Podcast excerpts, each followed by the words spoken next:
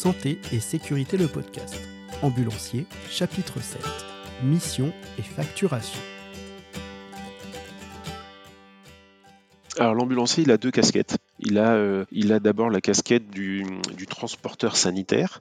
Un transporteur sanitaire, c'est un, une ambulance ou un VSL, un véhicule sanitaire léger, qui va se, déplacer pour euh, euh, prendre en charge et transporter quelqu'un de manière programmée. C'est-à-dire la personne doit être hospitalisée, la personne doit aller en dialyse, doit passer un examen, un scanner, un IRM ou autre.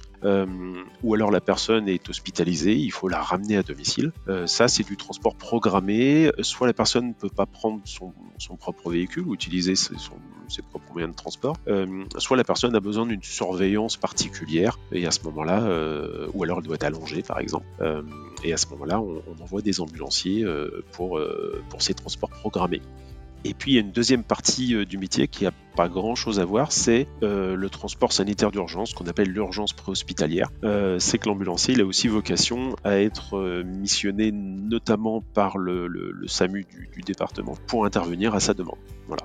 Euh, l'urgence préhospitalière, c'est on va dire 95% de, missions euh, envoyées par le SAMU, et puis euh, le reste, c'est le médecin traitant ou SOS médecin qui appelle une, entreprise de transport sanitaire pour hospitaliser en urgence une personne.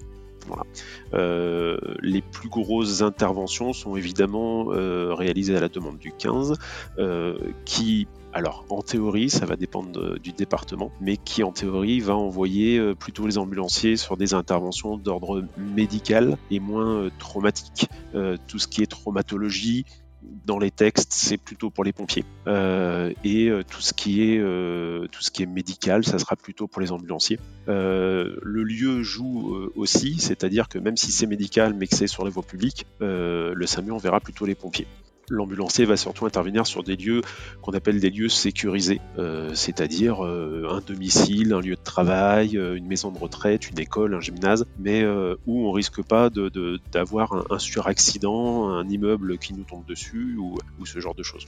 Donc, l'ambulancier, a vraiment ces deux casquettes-là, c'est le transport programmé et puis l'urgence hospitalière, notamment à, à la demande du SAMU.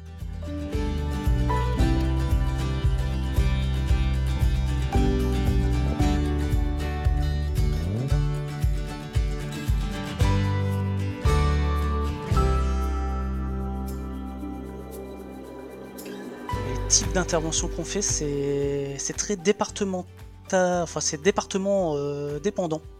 Parce que, par exemple, je prends le, je prends, on va dire un département au hasard, hein, on va dire, je sais pas, le 01. le fonctionnement des, des, gardes préfectorales au niveau SAMU pour les ambulances privées ne sera pas du tout le même fonctionnement que par exemple chez nous dans le Bas-Rhin ou dans le Haut-Rhin. Si maintenant, moi je vais, par exemple, je vais donner l'exemple de ce qui se passe chez nous, nous, les ambulances secours et de soins d'urgence, on ne fait pas proprement dit d'urgence vitale en premier appel. Le, CRA 15 du SAMU 67, par exemple, préférera toujours envoyer euh, les VSAV des pompiers. Par contre, nous, derrière, ce qu'on fait en, primaire, hein, enfin on appelle ça des interventions primaires, c'est on va faire surtout tout ce qui est du domaine lié au médical, genre la douleur abdominale, la suspicion de col du fémur, les céphalées les vomissements avec nausées, les altérations de l'état général de notre euh, patientèle gériatrique. En fait, c'est vraiment, ça dépend vraiment du département. On est formé pour tout gérer en tant qu'ambulancier, diplômé d'État, mais c'est vraiment les SAMU qui décident si maintenant ils ont envie d'envoyer une ambulance privée sur de l'urgence vitale ou pas. Nous, dans mon département, les urgences vitales que moi je fais, enfin que ma société fait, ça sera surtout lié à, du, à de la gynéco, à de l'obstétrique, de par notre euh, spécialisation, on va dire là-dedans.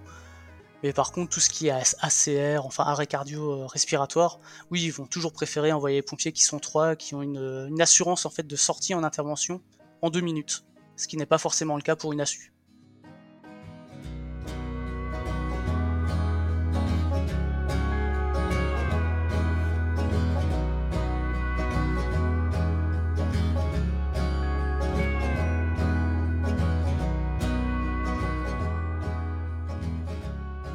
Euh, les, transports ambulanciers sont payés essentiellement au kilomètre. C'est-à-dire qu'un transport, un transport de patient qui, fait, qui fait 3 km va être facturé tant, et puis ensuite il y a un supplément à chaque fois qu'on a des kilomètres supplémentaires. Alors il y a évidemment des, variations euh, euh, suivant euh, si on est en ville, si on l'est pas, suivant si c'est la nuit, le week-end, ce genre de choses. Mais globalement, plus il y a de kilomètres, plus le transport rapporte finalement à, l'entreprise privée. C'était aussi justement un, souci, alors qui a aussi changé cette année, mais c'était un, souci sur l'urgence hospitalière, c'est que ça ne poussait pas les entreprises à faire de l'urgence hospitalière, parce que l'urgence préhospitalière, on, on, peut arriver en tant qu'ambulancier à un domicile et puis euh, la personne nous attend en bas de l'immeuble avec, euh, avec, euh, avec sa valise et n'attendait que nous. Et là, on fait vraiment le rôle du taxi, on l'emmène à l'hôpital vraiment sans intérêt, sans intérêt de l'ambulancier. Il n'y avait pas d'intérêt, je veux dire, à envoyer une ambulance pour cette situation-là. Et puis, euh, et puis on a l'autre type d'urgence, c'est-à-dire qu'on va euh, y passer du temps. La personne a fait un malaise, elle est inconsciente au domicile, on va attendre le SMUR qui va venir en renfort, on va passer du matériel. Imaginons qu'elle fasse un arrêt cardiaque, il va falloir euh, craquer les patchs du DSA, il va falloir utiliser le bavu, passer de l'oxygène. Enfin, il y a plein de matériel qui vont être, qui vont être utilisés, et ce matériel-là, il est absolument pas facturé il est absolument pas facturé, c'est un, forfait total qui est, euh, qui est de, 21 euros et quelques, 21,67 euros si mes souvenirs sont bons, euh, pour, euh, pour avoir passé tout ce matériel-là. Donc tant qu'on fait de l'urgence, on va dire très relative, avec des patients qui globalement ne sont pas en urgence, on passe pas beaucoup de matériel, donc finalement pour les entreprises, ça c'est plutôt rentable. Par contre, si on tombe sur une intervention où on va passer beaucoup de matériel, bah, l'entreprise pourra pas facturer le matériel utilisé. Donc on va rester euh, avec ces 21 euros et quelques, euh, alors que l'ambulancier a peut-être craqué pour 300 euh, euros de matériel. Donc ça ne poussait pas les, sociétés à faire de l'urgence hospitalière. Aujourd'hui, on a une notion de, temps qui a été rajoutée, ou si on passe du temps sur l'intervention, il y a une facturation supplémentaire qui se met, qui se met en route. Donc ça va peut-être pousser les entreprises à faire un petit peu plus d'urgence.